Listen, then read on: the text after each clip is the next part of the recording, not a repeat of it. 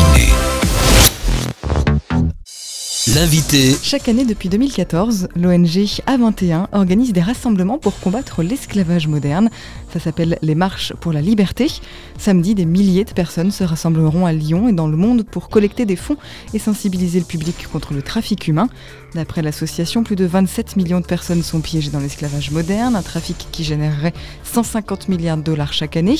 Seulement 1% des victimes est secouru, un trafiquant sur 100 000 est condamné. On aura l'occasion de revenir sur tout ça. Pour en parler avec nous, Jedidia Ratefina Nanahari, membre de l'équipe A21 Marche pour la Liberté Lyon. Bonjour. Bonjour. Alors, on va détailler un petit peu ce que c'est. Une marche pour la liberté, ça peut paraître euh, un peu insolite. Qu'est-ce qui vous a plu déjà dans la démarche de la marche pour la liberté à Lyon ici? La marche pour la liberté, donc c'est une marche qui a lieu dans plusieurs pays, dans plusieurs villes à travers le monde, pour euh, dénoncer le problème de la traite des êtres humains, en fait, de l'esclavage moderne. Cette marche, a lieu euh, notamment en France, dans différentes villes, dont Lyon. Cette euh, marche pour la liberté, elle existe pour en fait sensibiliser le grand public sur l'existence de ce problème, parce que ce problème il est présent dans notre société, dans notre pays, dans nos villes, dans nos campagnes aussi. C'est un moyen aussi de faire connaître ce problème, mais aussi de donner une voix aux personnes qui en sont victimes et euh, qui ne peuvent pas se faire entendre. C'est un problème qui existe, qui est là, qui malheureusement n'est pas encore euh, assez connu, notamment en France. Et euh, l'intérêt de cette marche, c'est voilà, de pouvoir mobiliser des personnes qui en connaissent beaucoup ou peut-être pas beaucoup, mais qui veulent faire parler de ce problème-là, de le faire connaître et éventuellement le faire remonter aussi au niveau des pouvoirs publics en France. Ces marches visent à combattre l'esclavage moderne, le trafic humain. De quoi s'agit-il concrètement? La traduction littérale de human trafficking, c'est euh, trafic humain, mais je vais repréciser ces termes-là en traduisant ça plutôt par euh, traite et exploitation des êtres humains ou bien esclavage moderne pour justement euh, avoir une meilleure compréhension de, de ce que c'est. En fait, la traite des êtres humains a plusieurs visages. Ça a celui de la prostitution forcée par exemple on peut penser à ces personnes qu'on peut croiser euh, le soir, euh, ces femmes euh, qu'on peut croiser aux abribus des grandes villes. Ça a aussi la forme des travailleuses domestiques exploitées dans des familles. Par exemple, des familles qui vont prendre des travailleuses de nationalité étrangère pour garder leurs enfants ou pour faire du ménage chez eux. Mais ce qu'on ne sait pas, c'est que beaucoup de ces personnes-là sont rendues comme esclaves dans ces familles-là. Elles n'ont pas le droit de sortir ou d'avoir une, une, vie à côté de celle de la famille. Et en plus de ça, très souvent, on va avoir des cas où les papiers officiels, les documents d'identité de ces personnes-là vont être retenus par les familles. On a encore euh, le cas des mineurs qui sont forcés à mendier dans les rues. Et ça, on va le retrouver par exemple avec le cas des Roms qui vont être forcés à, euh, à mendier euh, dans les rues des grandes villes en France. Quand on pense aujourd'hui esclavage, quand on passe trafic ou traite des êtres humains, on imagine souvent ça dans les pays peu développés, sous-développés. On a du mal à concevoir que ça puisse encore exister aujourd'hui en France. Mais ça existe encore aujourd'hui chez nous Malheureusement, c'est une réalité qui existe en France comme pays de destination. Hein. C'est une réalité qui existe aussi à travers la France, par exemple à travers nos modes de consommation. On se rend pas compte, hein, mais quand on décide d'acheter euh, beaucoup à bas prix, eh ben, malheureusement, il y a des êtres humains qui en payent le prix, justement, dans des usines de sous-traitance, euh, alors très très loin de la France, hein, forcément, euh, je pense à des pays comme le Bangladesh, par exemple, des personnes qui vont confectionner nos vêtements qu'on va vouloir acheter pour très peu cher. Je ne citerai pas de marque ici, mais sans s'en rendre compte, on peut nous aussi en fait contribuer à une forme d'entretien de esclavage moderne aujourd'hui. C'est pour ça que la marche, que ces marches pour la liberté sont si importantes pour faire prendre conscience finalement du rôle qu'on a tous à jouer parce qu'on peut très bien se dire je n'embauche personne à la maison pour garder mes enfants, j'ai pas l'impression euh, d'aller euh, en tout cas entretenir euh, la, traite sexuelle par exemple. On a tous une part de responsabilité Je pense que oui, effectivement, on a tous une part de responsabilité, ne serait-ce que peut-être pour faire connaître ce problème. Rien que d'en parler, c'est aussi quelque part jouer un rôle pour éradiquer quelque part la traite des êtres humains en parler autour de nous, en parler sur les réseaux sociaux. Là, ce qu'on va faire à travers la marche, ça va être d'en parler euh, dans les rues, d'essayer d'interpeller le plus de monde possible. C'est déjà une action concrète qu'on peut euh, chacun à notre niveau poser, je pense. La marche pour la liberté, c'est samedi, le 19 octobre. Comment ça se passe, euh, ces marches Donc, on le disait depuis 2014. Comment ça fonctionne Alors, comment ça fonctionne On va tout simplement partir d'un point précis dans une ville. Et puis ensuite, on va effectuer un itinéraire tous ensemble donc euh, forcément, hein, plus on est de monde, mieux c'est. On se suit comme ça en file indienne euh, à travers un itinéraire euh, dans une ville. Et puis on distribue des flyers pour sensibiliser les passants pour qu'ils puissent un petit peu comprendre de quoi ça s'agit et répondre un petit peu aux questions. et puis après, on finit cette marche par freeze, je ne sais pas trop comment décrire ça autrement. On est immobile pendant un certain temps, on va tenir des pancartes avec euh, des statistiques, des chiffres forts, des euh, mots-clés aussi pour euh, faire comprendre notre message faire comprendre aussi l'urgence de la situation aux personnes qui seront là pour nous regarder et avec qui on pourra échanger également. Alors c'est quelque chose de très encadré, j'ai envie de dire, mais voilà, dans toutes les marches pour la liberté euh, dans le monde, ça fonctionne de la même manière. Vous le disiez, une file indienne, une tenue euh, presque réglementaire. Pourquoi tous ces codes finalement Par exemple, pourquoi, une file indienne? Plus on est nombreux, mieux c'est, puisque plus on sera nombreux, plus longue sera la file et plus grande sera notre visibilité, notre impact. C'est vraiment ce qu'on ce qu'on croit.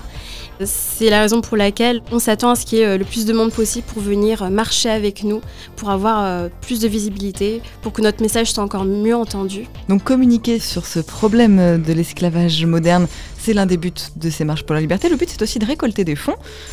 À quel moment les fonds sont récoltés?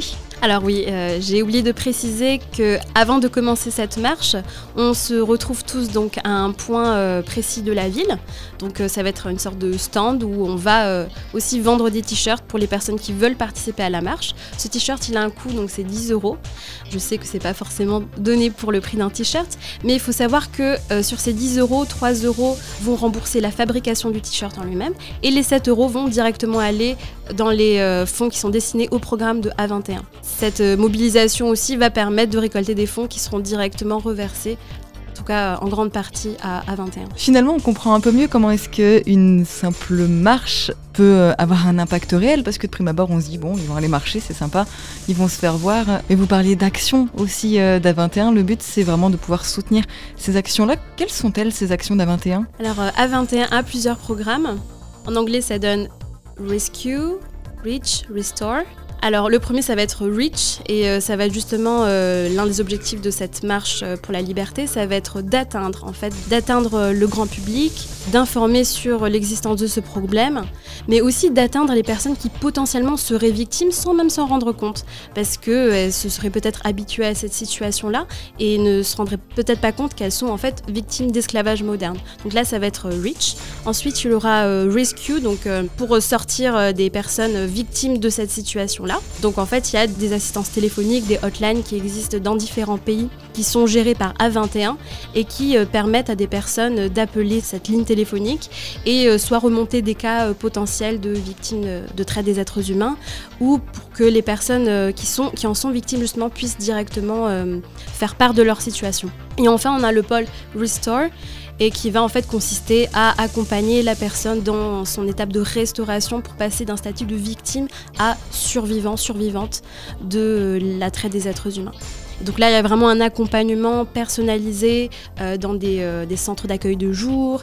Il y a euh, des réinsertions aussi par les études, par le travail. Il y a un accompagnement pour le logement, pour vraiment réinsérer la personne dans la vie en société. Quel est le lien entre A21 alors en France ou, à l'étranger, peu importe, mais avec les autorités, avec en tout cas les organismes publics Ça va dépendre, hein, ça va dépendre des relations forcément euh, que ont les, les responsables dans les différents pays, dans les différents endroits. Je sais que par exemple en Grèce, c'est le cas que je connais le plus parce que j'ai été volontaire chez eux pendant 4 mois. Il y a un vrai travail de collaboration avec euh, les forces de l'ordre qui maintenant, depuis quelques années, ont pu voir euh, les fruits de l'assistance téléphonique. Il y a des cas vraiment qui ont été bien accompagnés aussi par euh, les travailleurs sociaux, par la justice, etc. Donc là, il y, a un, lien qui s'est tissé, mais à travers les années, qui est beaucoup plus fort aujourd'hui que c'était le cas il y a, je sais pas, 5-6 ans peut-être. C'est important aujourd'hui de ne pas agir seul, que A21 n'agisse pas seul? Ah oui, oui, c'est très important parce qu'il y a des compétences qui ne sont pas forcément de l'ordre du monde associatif. Hein. Je pense euh, à celui de la justice parce qu'il y a des cas où euh, A21 a réussi à se constituer partie civile et aller jusqu'à euh, gagner des procès. Et ça, c'est une étape aussi, bon, qui vient au bout d'un certain processus, hein, mais c'est aussi une étape importante justement pour la dimension restaurative de la victime de traite des êtres humains. Alors on n'en a pas encore parlé et c'est pas forcément euh, ouvertement affiché, mais euh, A21 a du coup aussi certaines valeurs chrétiennes. Quel est le lien entre A21, la foi, voire même peut-être les églises? À la base, euh, l'ONG a été quand même fondée par des chrétiennes. Dès le début, construit sur des valeurs chrétiennes. Après, dans la forme, en Grèce, là où j'ai été, par exemple en tant que volontaire, l'ONG A21 a plusieurs partenariats avec des associations et des églises euh, orthodoxes, puisque la foi orthodoxe, euh, c'est quelque chose de très présent en Grèce, c'est vraiment euh, présent dans la culture, présent dans le pays.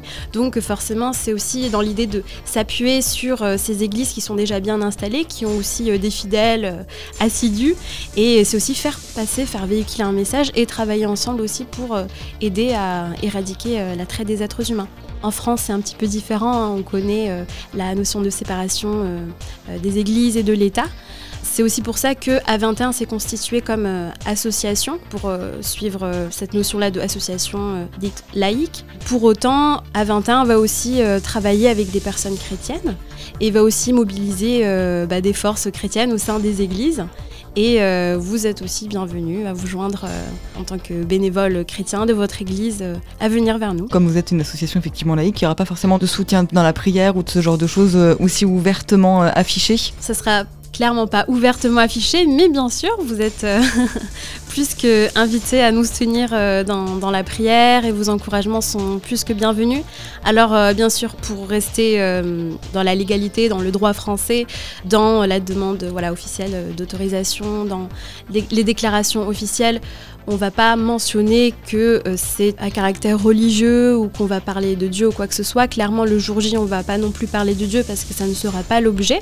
Mais si les questions sont posées sur euh, les valeurs, sur les personnes qui ont fondé l'association, bien sûr, on ne va pas non plus s'en cacher. Ça fait partie de A21. Justement, quelles sont-elles ces valeurs dont vous nous parlez Alors, ces valeurs-là, c'est euh, celle de la solidarité, je pense avant tout. Les personnes qu'on veut surtout mettre en avant, c'est les personnes qui sont directement en lien avec malheureusement la traite des êtres humains Hein, c'est les personnes qui sont victimes, et on veut justement pouvoir les sortir de cette situation de victime à survivant, survivante de ce problème. Ça va être aussi euh, l'ouverture, donc euh, toutes les personnes sont euh, bienvenues chez A21. C'est quelque chose qui est aussi écrit dans la charte en fait de A21. Peu importe les conditions voilà, de, croyances ou d'orientation sexuelle ou de genre ou quoi que ce soit. Puisque cette question-là de la traite des êtres humains, il faut savoir que ça concerne aussi les personnes qui sont en situation de prostitution en France, notamment des personnes qui sont euh, transgenres. Et euh, on veut aussi pouvoir atteindre ces publics-là pour leur dire, euh, voilà, vous avez aussi droit à connaître la liberté, ça fait partie de vos droits, inhérent à votre nature humaine et on veut aussi pouvoir euh, vous assurer ce droit-là. Comment réagissent les passants auxquels vous, vous expliquez euh, la démarche? Puisque vous le disiez aussi, c'est le but c'est de sensibiliser lors de ces marches. Quels sont les retours que vous pouvez avoir? C'est une très bonne question puisque pour moi personnellement, ça va être ma toute première euh, marche. Donc euh, je m'attends à de belles rencontres, hein. je m'attends peut-être à des questions, peut-être des incompréhensions aussi. On est là pour aussi euh, donner plus d'éclaircissement sur qu'est-ce que c'est que la traite des êtres humains et puis essayer d'un peu vulgariser ces termes aussi qui sont peut-être un peu barbares et c'est pour ça que je préfère parler d'esclavage moderne pour donner une idée de ce, ce qu'on veut défendre en fait. Parce que esclavage ça parle à tout le monde, donc esclavage moderne, là ça peut déjà susciter des questions, des réflexions. C'est aussi ça qu'on veut, c'est aller à la rencontre des personnes, peut-être qui n'ont jamais entendu parler de ce sujet-là et euh, leur expliquer. C'est votre première Qu'est-ce qui vous a motivé à descendre dans la rue samedi? Moi, mon contexte aujourd'hui, c'est que je suis étudiante dans une classe préparatoire qui me prend beaucoup de temps. Alors, euh, j'ai pas forcément le temps que j'avais euh, il y a quelques mois où je pouvais voyager, donner de mon temps en tant que volontaire à temps plein. Et je me suis dit, mais j'ai quand même envie de continuer à m'engager à mon niveau dans la ville où je suis. Donc, euh, là, Lyon. là, cette marche, elle est ponctuelle, elle euh, se déroule une fois, une fois dans l'année. Et je me suis dit que ça pouvait être un moyen pour moi de continuer à contribuer à mon niveau, avec mon temps, mais sur un sujet qui me tient vraiment à cœur. Pourquoi ça vous tient tant à cœur? Parce que finalement, il y a, pourrait y avoir plein de sujets euh, qui vous parlent. Pourquoi celui-ci est votre cheval de bataille aujourd'hui? La lutte contre la traite des êtres humains, c'est vraiment une question majeure de dignité humaine. Pour moi, ça vient toucher à, plein de choses, hein, euh, notamment à, l'identité, l'identité des personnes, des personnes qui ont des droits mais qui peut-être ne le savent pas. Quand on parle de personnes qui arrivent d'un pays étranger euh, pour venir en France et qui se retrouvent complètement exploitées à la merci d'autres personnes, c'est des personnes qu'on prive d'un droit Et je pense qu'il y a plusieurs raisons. Voilà, ça touche à l'identité. C'est vrai qu'en France, euh, il y a la question de la prostitution forcée. Il y a beaucoup de femmes qui sont touchées. Donc moi, en tant que femme, forcément, ça, ça vient me parler. Il y a le fait que ça touche aussi beaucoup de personnes d'origine étrangère. Donc voilà, ça vient aussi euh, réveiller des choses. Je pense que là, je vous ai juste donné quelques éléments. Peut-être qu'il y a aussi d'autres raisons euh, qui m'échappent. Mais c'est un sujet qui me parle beaucoup aujourd'hui. En 2014, la première année, 29 marches ont été organisées dans 18 pays dans le monde. L'an dernier, on était déjà à 475 déambulations dans 50 pays. Le mouvement prend de l'ampleur. C'est quelque chose que vous voyez, même peut-être aussi euh, autour de vous. Vous avez l'impression que les consciences commencent à s'éveiller? Oui, je sens qu'il y a des consciences qui sont de plus en plus euh, éveillées.